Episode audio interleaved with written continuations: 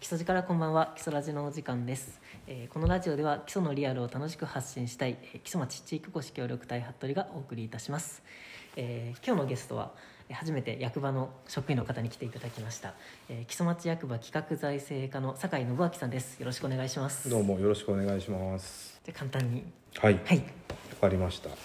今やってることでいいですかね。そうですねあの今 企画財政課の、えー企画係で仕事をさせていただいておりまして、えー主な業務としましては、えー地方創生に関すること、あといろんな町の計画的なこと、あと、えーおもちゃ美術館のに関すること、あと今日、えーこの基礎ラジオやっていただいてる服部さん属する属する属さ地せて域おこし協力隊の担当として、はいえー仕事をさせていただいております、はいお世話になっておりますお世話になりますえーということで、まあ、今日初めて役場関係の方に来ていただいているということで、まあ、企画財政課ってなかなかこう、まあ、僕はやっぱ協力隊ってことで一番お世話になってるんですけどやっぱ住民的にはなんとなく何やってんだろうっていうところだったりもすると思うので、まあ、ぜひそのそもそも協力隊ってなんだなんだろうとかあの企画財政課ってどんなことやってるんだろうってこともあのお伺いしたりだとかあと今あの今年やってるそのおもちゃ学芸員の、えープロジェクトのことについてなどあとはそうですねあの根っからの基礎育ちである酒井さんにもあのいろいろこう生い立ちやあの、まあ、役場職員としていろいろ基礎町について考えていることなどあのお伺いしていきたいと思います本日はよろしくお願いしますよろしくお願いしますじゃあまずは、まあ、我々、まあ、今日名古屋さんいないですけど、我々協力隊ってやっぱ活動してると協力隊って何って聞かれたりまあで その時も自分ってななんか大雑把には説明するんですけど企画財政課からその協力隊という制度についてちょっと改めて あの説明していただいてよろしいでしょうか。わかりました、はいまあ、固い説明になっちゃうかなとは思うんですけど、まあ、あの木曽町でもそうなんですけど、えー、と過疎化とか高齢化っていうのが、えーどこの地方の自治体でも、まあ、直面している問題でありまして、まあ、そういったところに東京とか大阪など都市部からあの人を受け入れて、えー採用しましてあの地域活動の支援とか、えー農林業の応援とか、もうその名前の通り地域おこしの協力をしていただくという、えー方々になります。でその協力隊員の、えー報奨費であったり活動費っていうものの一定額について、えー、と国の方から財源の措置がなされるという制度になっております。えーなので、まあ、地域おこし協力隊員の活動そのものによる地域の活性化とまた隊員が最終的にあの3年間ね長くても3年間ということなので、え3年後地域に定着することによってまたその地域が、えー活性化されるっていうのも目的となっている、えー制度ですね。そうですねだはいから協力隊にもいろいろいてみんながみんなこう発信しようとかいろんなところに出てってっていう人もいるし、あと農業やってられてる方もいたりだとかあと今だとそうですね寸の研究されてる方だとか、うんまあ基礎町にも今って基礎町で何名ぐらい協力隊の方っていらっしゃるんですかえーっと今現在は、えー、7名7名ですねそうですね、うん今年新しく入られたの今が年3人3名で、うんですねそうですね、ううんんで7名の方が今えー活動されているということでこれっていうのは多いんですかね少ないいや結構自治体によってはいははいまちまちで、多いところは確かもう十何人いるようなところもあるへし、まあ、少ないところはねいないところもあそうるですし、よねということで自治体次第って感じなんです受け入れる自治体受け流自治体次第かなってそうですね、形式的には自治体が募集をかけてっていう形ですもんね、うんそうです基本ね的には はいはいはい、えっと、そうすると、まあ、今まで基礎町そのこの制度っていうのは始まってどのぐらいになるんですかあえーっと制度自体というか、まあ、基礎町でああはいはいのやるようになったやるようになったのが平成22年から、うんうんうんなので今年で12年目になるんですけど、あの毎年誰かは必ずその地域おこし協力隊員としてはい町では、あの迎えておりまして、多いとしては 4, 4人ほど、えーあのー採用あった年もありますあの現在ねこの基礎ラジオやってる長屋君が、まあ、一番最新ですね最新の隊員ということで、えー今までに26人はいはいはいいますねでそのうちえー11人の方が退任後も木曽町に定住してそれぞれ活動をしていただいておりますそれって多いんですか少ないどうなんでしょうなんかなんか定聞着定着率が60%とかそうですよね70%とかっていうまあだからそのぐらいですか大体そうですね26人のうち7人が今やっててうんそうですよねやっぱ60%とかうん、うんうんうんそうですねだから基礎町の協力隊ってあの軍いろいろその基礎軍の,、うんあの協力隊に集まる研修とか行くとうん結構基礎はのびのびやらさせていただいてるというか基礎町はいああそう思うんですよね他はもっと厳しい な、他はもっと厳しそうでなんかうんちょっとちょっと物買うにもこういろいろ手続きが行ったりだとか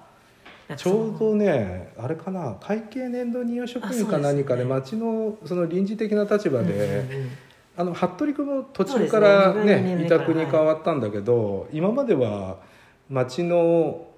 なんていうのかなそれぞ臨時職れ員でしたもんね出張旅費だとうんか、消耗品だとか備品とかで予算を計上して、うんうんうんその財源の中でねそうですねあの支出をしてたんだけど今はもう活動補助金ということいやで本 あの、当にのびのびええもう地域活動にどんどんうんうん推進していただくでようもに。他の町は結構まだそうでもなくて、うんうんうんあの臨時職員的な人もいるんですよ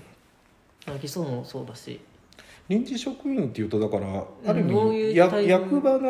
業務のうんマンパワー的な手伝いみたいななってるんで感すじかねになってるのかうなんうんなんか基礎はすごいそういう意味で自由にやらせていただいて、まあ、それもこう今までのこう先輩たちの活動があってのことなのかなと 思うんですけれど結構仕事をしてると、はいあの服部君はラボだったりこのフラットだったりはいでね、あの活動してるけどちゃんと何例えば9時から5時までっていううんうん時間は守れたりするんだっけ、えっ、と協力隊かですかあの仕事がちゃんと週休2日取れていや適当ですよ結構だから忙しい時は本当フルで、はいはいはいね、やるしだからこう自分的には今はもううんそのフリーランス個人事業主としうてん仕事を受けてるっていう感覚なんで、うんうん、あの自由っちゃ自由だけどそうやんなきゃいかん時は忙しいし、うっんていう感じですねでもその方が個人的には性に合ってるかなとも思うしあとその協力隊の本文ですか、うんあのそのね3年後定住するよってことを考えるとやっぱそっちの制度の方がいろいろとなんか都合がいいのかなとか思ったりして て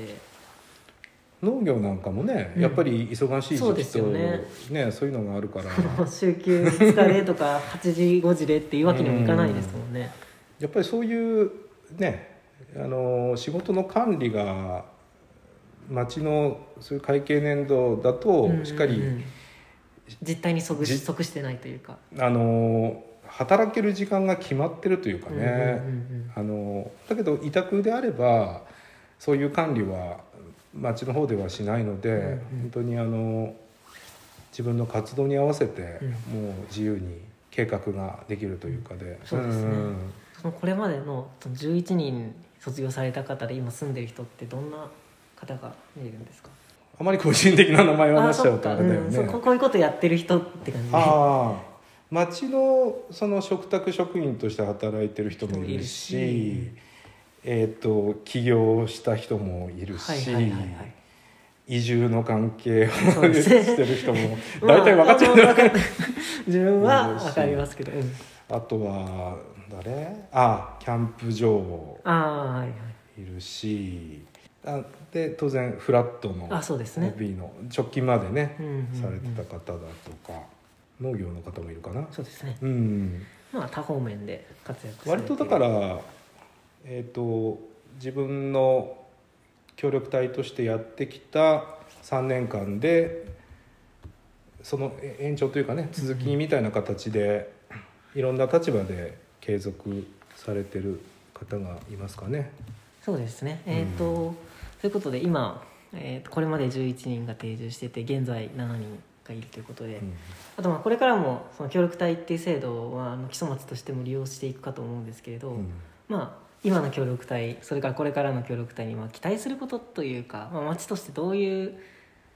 あの協力隊という制度との付き合い方というんですかねを思ってるかっていうのも。あーまあ一番はやっぱりその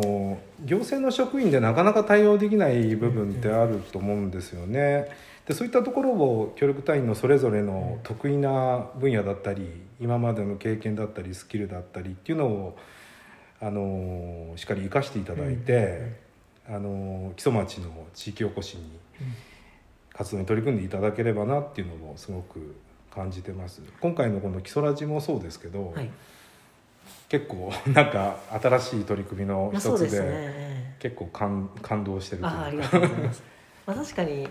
あのこれ初めてですけど街の人とかにもこういうのあったらいいと思ってたっていう人はたくさんいるんだけど、うんやっぱり普通普段の仕事があったりだとかって言ってなかなかこっちに、まあ、やっぱ始める時は一番労力とかかかるけど、うんそういうのができないから、まあ、協力隊のそこの自由さとかあとは、ある意味生活の保障はされているのでそういう部分で、あのこういったことにもあの力を注げて新しいことが始まっていくのかなともうん思います。これもあれだよね多分あの服部君一人だったり、うん長屋君一人だそうと、ですねやっぱりなかなうかんね、うんあいやだっのーて自分もあったらいいなって思って2年過ごしてきてあーで3年目ですけどで長屋さんと会って話してうん、じゃあやろうで始まったことなんでこれがやっぱり2人とか3人の、うんうんね主体者がいると続きやすいし、そう無理だよなく、ねこういうのを立ち上げるな仕事でも何でもそうなんだけど、うんなんか新しいことを立ち上げるっていうのは多分そんなにねあのいけるのその時の状況でいけるのかなっていうのは思うんだけど、うんやっぱ一番難しいのはそれを火曜続けて金曜だっけ、ええの更新を続けていくっていうこそうとがですね一番大変でこれをやっぱ一人でやっていこうとするとなかなかうね、んてか他のことはできないですよねうん、なかなかでも2人3人とね、うんうん一緒になってやってくれる人がいるといろんな知恵も出てくるしそうですね、えうんすごくいいですえああはいありがとうございますりがとうございます、ええそうですね頑張りますはいはいよろしくお願いしますはい ちなみにその協力隊ってその全国的にもなんか結構なんだろういい制いい制度とか、あのいろいろやってるじゃないですか国としてもその、うん過疎化に向けての制度対策の制度とかいろいろされてると思うんですけど、うんやっぱ協力隊ってそういう意味で言うとなかなかロングセラそうーだでよすよねね長10く年続そういうのでいてる10年続いてるとやっぱり一定の成果が全国的にも出ててということなんですよね。まあ、あとは特にねあの東京一極集中とか、はいはいはいは地方の人口減少っていうのが、ねあの問題になってる中でやっぱ都市部から、うんうんね過疎地域へ人を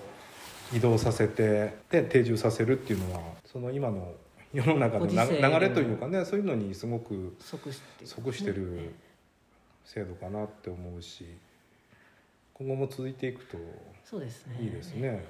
ちなみにどうなんですかそのコロナ禍で、うんまあ、協力隊問わずその木曽町の移住とか移住もそうだね何人かはいるんだけど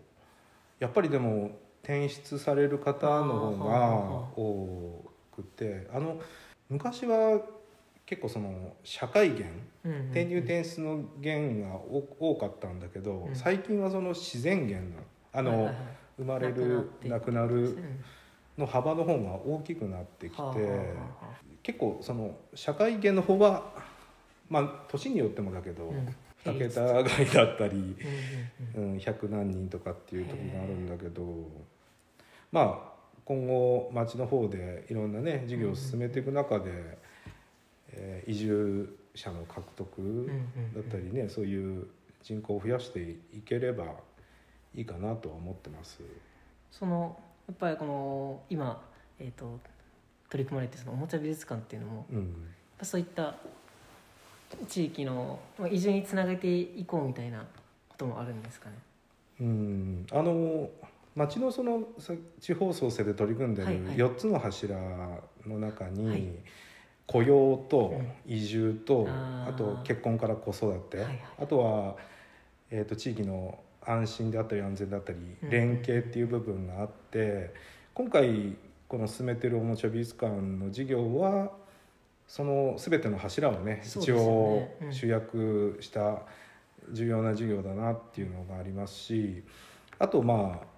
えー、と地域財を活用したりだとかっていうところであーそうそう SDGs のね観点もあるし、まあ、特にこのおもちゃ学芸員は、えー、と町民の方も何名かあの申し込みをされてるんですけど、はいはいはい結構町外の方からもあそうなんですね来てて、まあうん、関係人口っていうのかな、うんうんうんあのここに住んでないけどこの基礎関町わりのがあってためにね協力していただける人を獲得できる制度かなと思って、まあ、今取り組んでるはい事業ですねおも。ちゃ美術館ですね、うんはえっ、とすでに日本にいくつかあるんですよね、えーえーとね、そうあの東京がまず、ね、最初にあって、その後沖縄のやんばるってところに、えー姉妹館ができて、はいはいはい徐々に今はだから姉妹館が4つできてるんですかねでこれ今後もどんどんと増え続けて、うんうん基礎ができるのが11番目うんうーん2020年今年の夏よって夏予定ですねで11巻目の美術館として一応誕生する予定はいはいはでいいます。おもちゃ美術館っていうのはどういう施設になってくるんですかえーっとねあの木育はをあはあは推進している施設なのかな、まあ、結構東京に私もコロナの前にあはうんうん34回令和元年の時にちょっと行ってきたんだけど、あの親御さんがたくさん来てて、非常ににぎわっててでそこにあの赤いエプロンをした学芸員さんたちがいて。はいはいはい結構その木のおもちゃまあ木に限らず全てのおもちゃそうなんだけど、うん遊び方がわからないものっていうのがうんうん結確か構あるじゃんね、なんか よくいろんな新しいもの買ったりするとさ、うんうん取説見ずにやってわかんなくなっちゃうみたいなま感あじそうで、いうタイプ ですねは自分もそういうタイプいそれでそういう赤いエプロンを着たおもちゃ学芸員の人たちが、いそのおもちゃの遊び方を教えてくれたり、うんおもちゃによってもね遊び方一つじゃなくて、あのいろんな遊び方があったり結構その子供の発想でねそうですねあの想定してない遊び方をしたりとか、あとはまあ本当子供が接する子供と接することがね、はいはいはい好きだったりあの人と交流することが好きだったりそういった人たちがたくさんいてあの非常になんかねもてなしてくれるというかへー歓迎してくれて。っていうのはだからおもちゃ美術館っていうのはんその木でできたおもちゃがいろいろたくさんあって、はでいそこで自由に子供が遊ん子供も大人もですか大人大人もも遊べる、ね、遊べるっていう場所、うん、であの木のおもちゃじゃなくてねああののあ基礎の基礎は木だけどってことですかあえっ、と木以外にもうん一応ね木のおもちゃがメインなんだけはど、いはいはいあのおもちゃって別に木の木のおもちゃじゃなくても、うんうんうんやっぱりなんか優れたそうですね部分っていうのはあってそう,、まあ、そういったものも多分ねあの一角にははいはいはい置いて自由に遊べるような、へーうん、施設にそれなのがかなとあれですね体験館の隣、あえっ、と場所ねはえー、と今のふるさと体験館の、はいえっ、と旧体育館今多目的ホールとしてはいはいあるんですけどその体育館の中にね、あのー改修して作る予定でいへます。ーじゃあ体育館あの中にだからい一階建てというかえっ、とね2階二階建てにするじゃあ二階になるんですか二階建てになるんですかえっ、となんか普通に階段、あのー体育館の中入って、はいはいはいでステージ側の方にちょっと上に上がる階段がついててねははははで階段を上ると2階のスペースもえー、じゃああって結構な大改修そうですね。うんでは続いてその今、企画財政課さんの方で募集されているっていうのがこのおもちゃ学芸員養成講座うん。うん。というのを、えっと、募集されているということなんですけどはい。このおもちゃ学芸員っていうのがその赤いエプロンのそうです。はいはいはいはい。まあちょっとなんかさっきと重複するかもしれあはないいけど、まあ東京のおもちゃ美術館でも他の姉妹おもちゃ美術館でもそうなんですけど、このおもちゃ学芸員っていうボランティアスタッフが必ずいて、でおもちゃ美術館の運営をに携わってるわけなんですね。さ先ほど言ったその遊び方のわからないおもちゃのうんうんうん案内人であったり、まあ、特にあと基礎はね基礎の自然とか文化とかをうんその来てくださった人たちに伝えていただいたり、まあ何より子供とはい遊んで遊んで接するのが好きな方々にねたくさんの方にあのご参加いただきたいかなっていうふうに思ってます。基礎におもちゃ美術館が来るよってなったのは、なんかどういういきさつというかえーっとねもともと平成28年だったかなえウッドスタート宣言って言って、はいはいはいこの東京モーチャー美術館が主催するそういう木育の推進プロジェクトがあって、えー28年にウッドスタート宣言をしたんですけど、えーウッドスタート宣言っていうのは何かっていうと町で生まれた子供に、うんうん誕生祝い品としてあの基礎の木で作ったカップとかスプーン、はあはああと基礎馬をモチーフにした木製のおもちゃはいなどをそのプレゼントする事業を行ってきたんですね。はいでまあその木育っていうものをちょっとテーマにしていろいろな分野木工の振興だったり観光の促進だったり、えー、といろんな人が交流するので多世代の交流を目指して、まあ、いろんな側面からねその相乗効果をもたらすまたさまざまな社会課題が解決できる、そういう施設として、うん、あの整備しようということで現在進んでます。どんな場所になったらいいな とかどんな場所にしていきたいなみたいなのはコロナの前はねやっぱり集客がメインだったので、あー観観光の色が強いたくさんの人が来てくれて、うんうんいろんな、ね、相乗効果っていうのがあったんだけど、うんうんやっぱりコロナの見通しが立たない中ではあるけれども、まあ、逆にあの基礎に住んでる子どもたちも、うんどっか遊びに行けるわけではないじゃないですか、都会の方に。まあそうですねだったら逆に逆に近場でこっちにその施設があることで地元の、なるほどねそうですよね施設を有効に使ってもらって、都会へはちょっと遊び行けないけど、うんうんうんじゃあ基礎基礎の身近にある、ね、おもちゃ美術館に行ってみようかみたいなでまたそこでは、えー今体験館でやってる、ね、いろんな体験もそのまそうでますねうん継続するのでじゃあ体験に行ってみようええみたいな形で結構なんか体験館の方も修学旅行生がね結構いろんなところに修学旅行が行けなくて、結構その体験館にああなるほど来るっていう学校もいたり、うんあと,、えー、と室内なんでねあの天気が悪くてもそうですねあのあれ確かかになそれは大きいですね、やっぱり基礎とか階段とかは雨に弱いというか、うんうんうんなかなかね雨の日だとやることないねとかはあったりするんであそうとですね基礎馬のねうんに見に行って帰りに、ですね寄って場所もとかちょう通どり道だもんね階段の間で、はいうんまあそんな素敵な場所になっていくそのボランティアにな、ボランティアスタッフの募集になるんですかねこれはそうですねでじゃあはいえーとね、今回7月31日と8月あはい1日が第1期ということで,、でやって今度11月、んうんでこれ引き続き3期4期あも、続いていくんですねうん、まだ具体的な日程は決まってないんだけど、まあ、3期は多分3月くらい、うん来年ので、え4期が6月くらいかな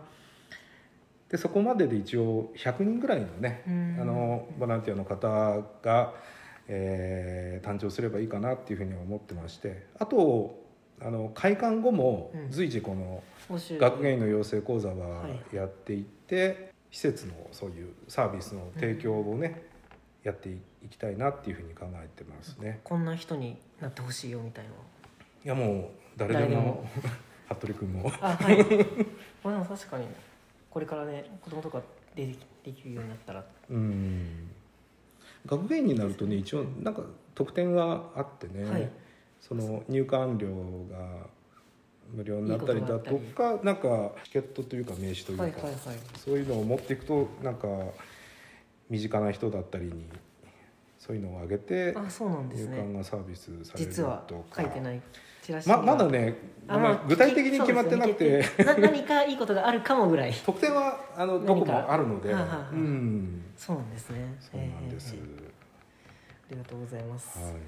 じゃあえっ、とおもちゃ美術館いろいろお話いただいてですね、うん、次はあの酒井さん一度は、えー、とずっと基礎生まれ基礎育ち基礎生まれ基礎育ちなんですけど、えっ、と高校ね卒業の時に、はいまあ進路どうしようかと就職するか進学するかまあどっちかですよねどっちかで、ねでまだなんか働きたい気持ちに はあ ならずまあまあそういうそうですよねあえとやっぱりねその東京の方に行ってみたいっていう気持ちもあって、あの東京の方の大学を受験して、え一応あの進学はいはいすることになりましたそちら一では回基礎を離れると、はいはい、どうでしたか東京は東京はやっぱりなんかあれだよね実際テレビで見てうる、んまあそうですよねねえあの渋谷のとか新宿とかね、うんうんああいうところが実際行ってみるとやっぱりあの基礎と比較するわけじゃないけど、うんうんあ都会だよねってまあいう感じまはああ都会るですよねよねうん、なんか4年間住んで4年間住んでまああのだからお盆とかね正月とかには帰ってこっちにき帰てる省はしてきたんだけど、はいほぼいましたね向こうにエアコンなしでいましたよああすごいどんなことしてたんですか学生時代は大学生時代大学生時代 いろいろ遊んだかな VV ですかうーんちょうどね、はいあれなんだよねあのー京王線っていうあ電のー車電車がはい走ってる沿線沿いだったので、なんかあの土曜日とか大学行って友達4人くらいかなうんうん そのままその電車に乗って府中競馬正門前っていうところで降りおーおーおーて8レースとか9レースぐらいからはいいや楽しいですねやって、うんうんあまあ基礎馬とは違うけどね、はいはいそうですねうん、サラブレッドサラブレッドでも同じ馬 でなんかそれだけだと遊んでたよ いやいやだいけどやなまあでも遊ぶ遊ぶのも仕事ですからだ学生的 にはまあでも本当にあの大学の3年くらいの時かな、もう基礎にかそう帰ろうと思ってあのあー就職は基礎でしようと思っ東て京でしようとは思わなかったですなんかねその考えはほぼなかったへだえねでも周りの人とかはみんな周りの人はまあ東京の人が多かったから、うんうんうんまあ普通にねそのまそのまんまじ実家からっていう人もいるし、うんうんうんうんうんまあ一緒に同じようにその基礎から地元あ基礎じゃなくて他の県の人とかだけど、あはいはい地方から東京うにん来て来てまあ自分のところへ帰ってくっていう人もへえ何人かいたし、うんうんうんなのでもう3年の頃にねそういうふうに決めたのでじゃあまあ東京をし っかりはいはい 満喫しようというかね満喫しきっていろんなところに行って、うん、基礎では味わえないような、はいはいはいねどんなとこ行くんですえーっとねかよく行ってた場所とかよく行ってた場所まあなんか新宿とか渋谷とかはよく行ってたかなショッピングですかうん結構なんか都会とかだ電車に乗ったりすることも好きで、あーはいはいはいもう山手線にずっと乗ってね へえぐるぐる回って集合したりとか、はいはいはい、うんあとは何だろう多分いろいろあるんだけど、うんうんうん自転車でね馬事公園って知ってる世田谷区のね世田谷農大の近くにある、へえまあそういうところまでサイクリングに行ったりだとか、あ新宿駅まで歩いてったこともあるね下谷から大学から大学からあうーん1時間2時間ぐらいかかっ1時間ぐらいかかったかな、うへーん、楽しい生活かなそれ あわかんないまあでもいろいろなことが結構新鮮で、まあそうですよね刺激というかん刺激はいろういんろ受けましたねうんうんうん、なんかでもやっぱりその先ほどその人口の社会芸のところでもうん伺ったですけど、んやっぱ大学出てそのまんまやっぱ都会で就職して、うんでそれが人口減少につながってるっていうところはそれは当然、うん、ですよね、あのやっぱり一番番減る年代がタイミングですよねうんええあの進学なので,、うんでそこでそっちにねそのまんま就職するか戻ってきて何が違ったのかなというか個人的に気になるところであその東京ああそうそうだから、うん酒井さんは全然当たり前のように基礎に戻って、なんか戻ってきた来ねたけどなんかうん、なんだろうなその向こうがいいなってなることをそうじゃない、なんだろうねなんかやっぱり落ち着くのかなこっちの方がね、うんうんうんなんかそう思うとその方が自然な気がしてきますよね思ってくるのもまああとはやっぱその働き先っていうことになってくるんですあよね現実やっ問ぱ題りとしてそうだね仕事がうんうんうんねやっぱ東東京とかだといろんな職種があるし何でもまあありますよねできるしあの田舎の方だとやっぱりね限られちゃうからっうんうんていうのもあるんだろうけどうん今でも仕事もいろいろ幅いやが本当にあってねうんあの場所にとらわれないような仕事も多いですからコロナの関係でそれこそねテレワークだとかはいはいはがあるともうネット環境があればそうそうどこでも仕事ができて、ねええできちゃうから逆にそういうのがね基礎への後押しになればそうですね、まあ、ここのフラット基礎もそうですけど、こん、ういった場所があのうまく活用されてうんここがあるあのこういうところがあるから基礎に戻ってあの戻ってこれたよみたいなのもこれから出てくるといいですよ、そうだねで、えっとじゃあ大学卒業されてこちら戻ってきてうん木曽町え当時は木曽福島木曽福島町役場という役こ場とですけどうんそれはなんかもともと公務員になりたかったとかではうん、特になんかなこれがやりたいって い うね仕事が自分の中ではなくて、はいまああのちょうど役場の採用があったので、うんうんうんまあ、ちょうど基礎で働きたいっていう、ね、思いもあったので、あのー受けてみて、うんあのー無事に役場で働く、はいまあ、今思うと基礎の、ね、基礎のために働ける職種ああまあそれは関係あったんでのすね中ではね、きっとうんうん一番身近うん、まあ そうだね。うんいやそうですよ、んそうそう今だからあの企画財政化っていうことで、まあ、地方創生とか活性化ってことに携わられてるわけですけれど、やっぱそういったのはなんだろう通ずるものがあるというかそうだな問題意識としてやっぱりこっちに戻ってきてうみんな、まあ、その昔の昔っつってもまあそんなあれですけど、まあ、合併前の時代の,、あの基礎のことから知ってるということで、うんまあもっとこう今役場で公務員であの働かれててもっとこうなってくれたらいいなみたいなのはうんあったりまああの職員の数もね、うん減ってはきてるので、でまあコロナの関係でその行政の IT 化みたいなのが結構ねあああのここ何年かで進んではきているような状況なんですけど、やっぱりなんか、えーもうもうちょっと効率よくできる、ね、ことはあるんじゃないかなっていうふうには思っててそういったところをねあの推進できればなとは思ってますね。どうしても人手は少ないからうんうんそういう AI とかね、はそういったものを技術を使っ頼りながてら、あの来て手を抜くわけじゃないんだけうど、んうんうんまあ、あの使えるものは使って非効率じゃない、うんあ非効率な部分はもっと効率よく効率化しってってそうてですねやっていけるとね、まあ、そういったことをね服部君とか長屋君 協力隊員はにいいろいろアイアイデアいただいたりしてなんか取り入れていけれるといいのかなそうってでいうすふうにはねはいはい思いますありね。がとうございますはいあとじゃあ最後にですけどこれあのゲストを皆さんに聞いてるんですけど、まあ、基礎の好きなところうんっていうのを聞いてて、まあ、このところっていうのは解釈はお任せしてるんですけど何でもいいってことだね。そうだから場所とかじゃなくてもいいんですけど、うんまああのーまあ、赤ちゃんの時から、え ー高校生まで基礎にいてで大学4年間東京行って今戻ってきてずっとこちらに、えーえっと役場職員生活が、えっと 12ん違うわ23 20年目っ三て年さっきそうですね、うんあの伺ったんですけど、うんの酒井さんから見て基礎の好きなところ。意外と なんか住んでるうんうんとわからない部分っていうのは結構あるんだけど、はいまあ自分もその東京へ出た、ね、4年間またこっちへ帰ってくる時にこれ別に一つじゃなくてもいいのいあくいいつでいすいいくでつすでもいいうんまず一つはねやっぱ東京に出たことでふるさとができて、うんまあ、ふるさとへ帰ってくるのを実感できたのあーなるがほ。ど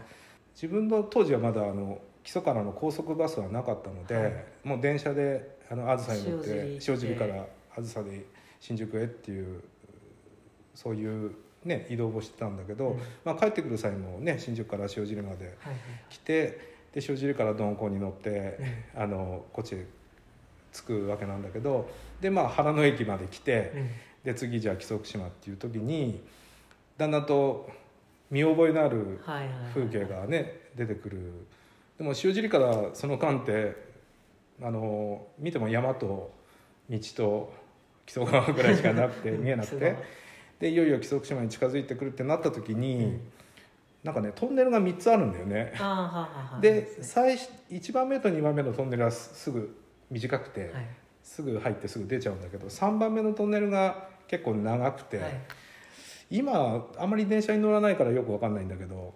その3番目のトンネル入ると耳がキーンってするんだよなんはあはあかはあはあ気圧の関係かなでそのトンネルを出るとちょうどあの関所門だったり、はいはいあの小学校だったり基礎がだったりっていうその基礎の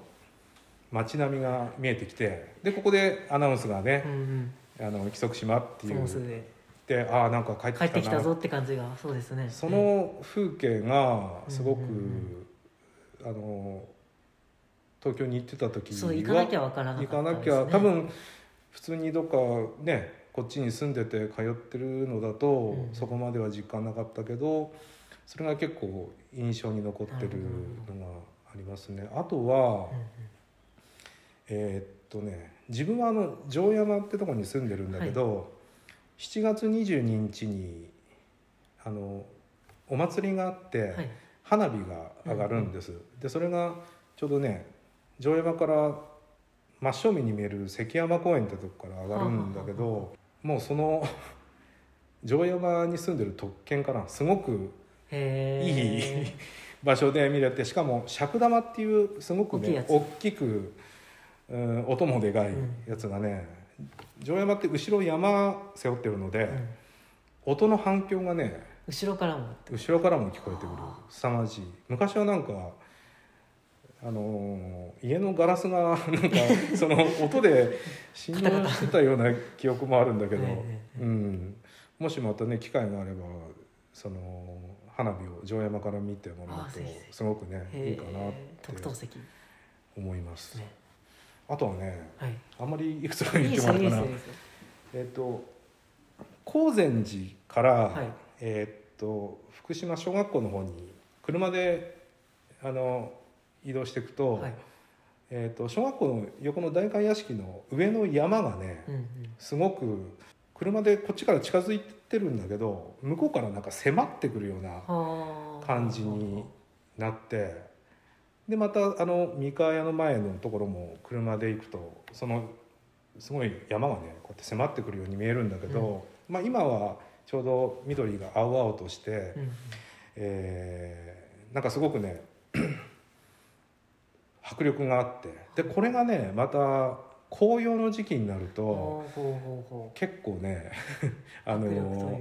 迫力というか迫力があって自分も車で運転しながらついついなんかそういうはいはい景色を眺めたりしてねなんか山の壮大さっていうのをそうですね感じますねまあよそ見運転になるので気をつけなきゃいけないんね気だけをつけてど、ってことですけれうどもはいんえー、ちょっと注意して撮ってみます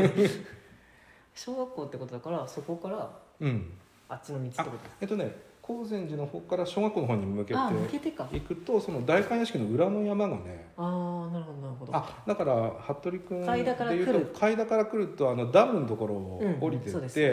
そねのままちそょうですよね、うんいやよく通ってる道のはずなんで、っと上をパッと見なるほど上げてみてくだ行さきいですだからこっちに来る時ですねはい 来る時また見てみますだから全部なんか自分の中では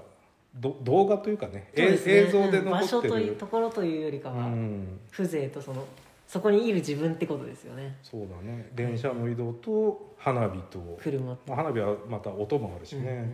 あとは車で移動しながらのその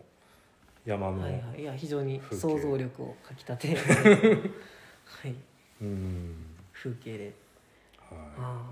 あ、そのまあ子供たちとか高校生とかに向けてい、うん、何かメッセージとかありますか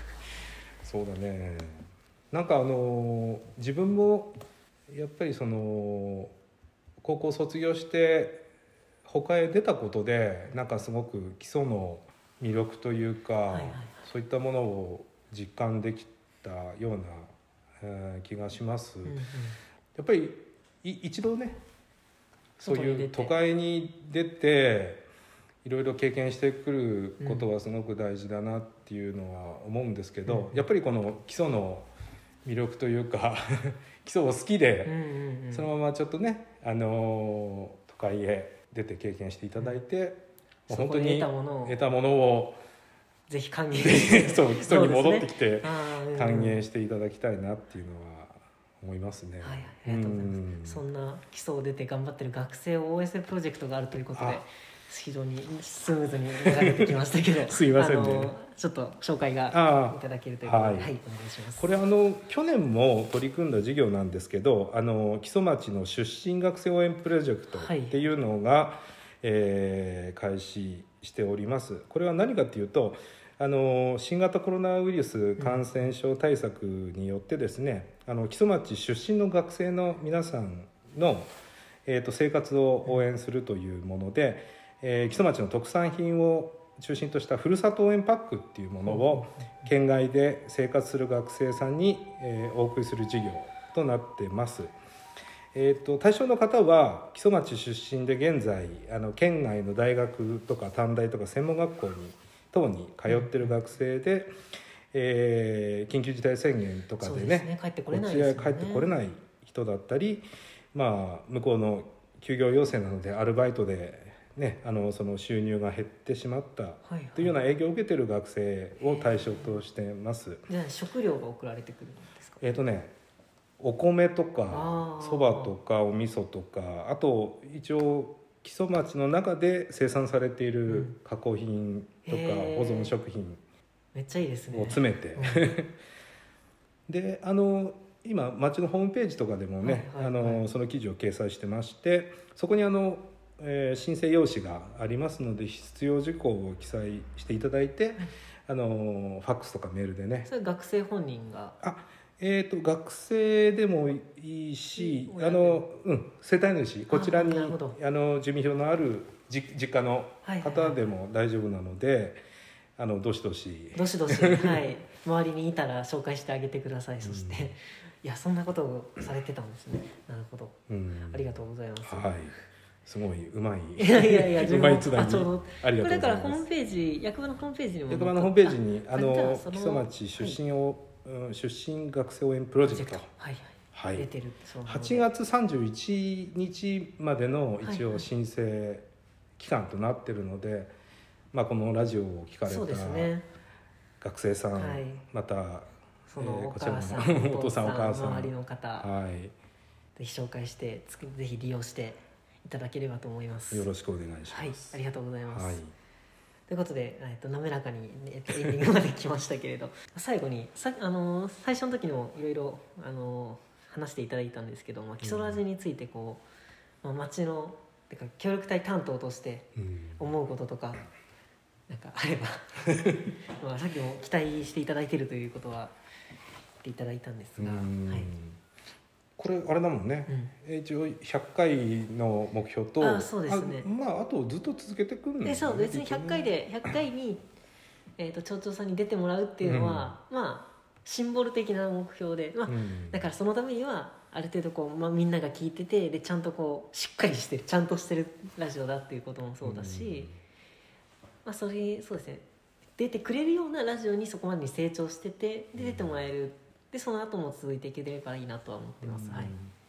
なんか本当あのいろんな分野の、ねうん方に来ていただいはて、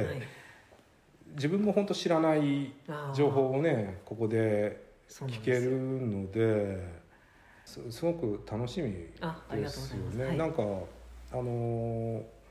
車で聞く帰りにね車で聞いたりするっていうと、結構私は近い職職場近いの 近すぎで全部が聞けなくて、うんうんうんえーっとね更新された時にはねお風呂で聞くあかーなるほど あとは寝る時にそうですねどこでも本聞当くか聞けるんでで、ええうええん、やってます。あありがとうございます、はいじゃあ勤めていきます はいまたええ何か、いうん、自分なりのアイデアなりがあれば、うんまたね、あのーちょっと